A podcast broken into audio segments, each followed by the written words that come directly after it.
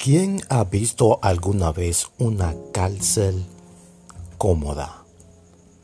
Que tenga todos los artilugios, todas las comodidades dentro.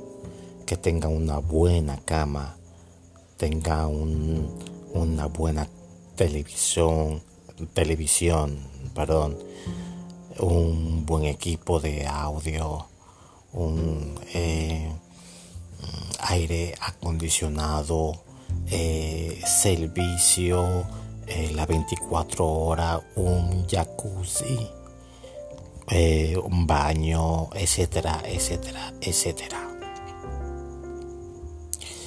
¿Quién ha visto una cárcel, una prisión que tenga todas estas comodidades?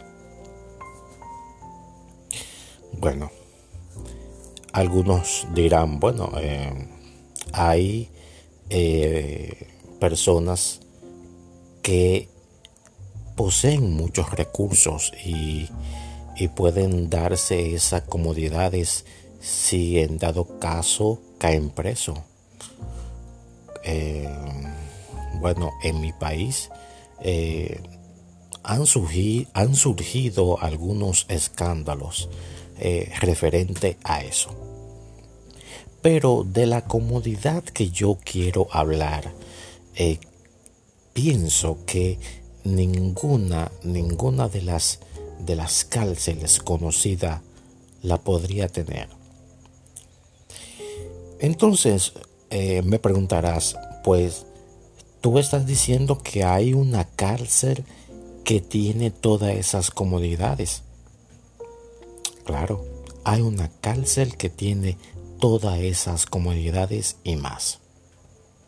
Y es una cárcel que está hecha, fabricada, preparada, pensada para que el, el preso, para que el reo se sienta cómodo, se sienta complacido, se sienta como en su casa y es la cárcel en la que Satanás tiene al ser humano. Es una cárcel donde el reo, que en este caso es el ser humano, se siente cómodo en ella. No siente la necesidad de hacer algo para salir Véase que en las cárceles de, los estados, de nuestro gobierno, de nuestros países, eh, los, los reos, los presos, están incómodos, están pasando o cumpliendo una pena por delitos cometidos. Y si le dan la oportunidad de salir, bueno, ellos salen porque están en un lugar donde ellos no quieren estar. Pero sin embargo, en la cárcel, en la prisión que Satanás, que Satanás fabrica para el ser humano, el ser humano desea estar allí porque es cómoda y no tiene la necesidad, ya como dije antes, de salir de ella. Esto es hablando espiritualmente.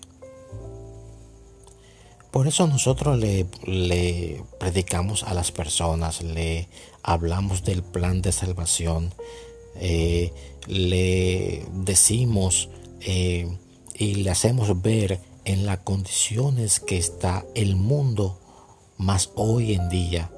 Y aún así, su cárcel, su prisión es tan cómoda es tan confortable que no sienten el deseo de salir de ella, no ven la necesidad.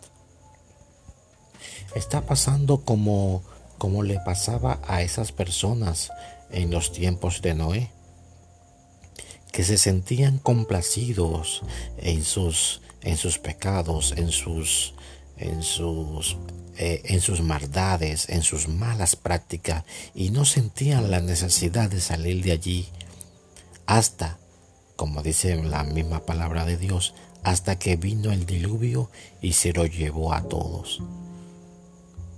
Ya cuando tenían el agua hasta por, la cintura, eh, eh, se, vieron en la necesidad de, escapar, pero ya no había tiempo para escapar porque Dios mismo había cerrado la puerta del arca.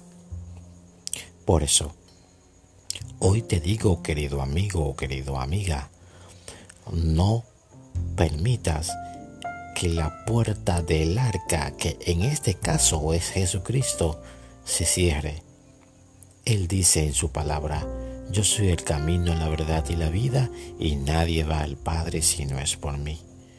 Si tú quieres llegar a Dios, tiene que ser a través de Jesucristo, a través del sacrificio que Él hizo en la cruz del Calvario.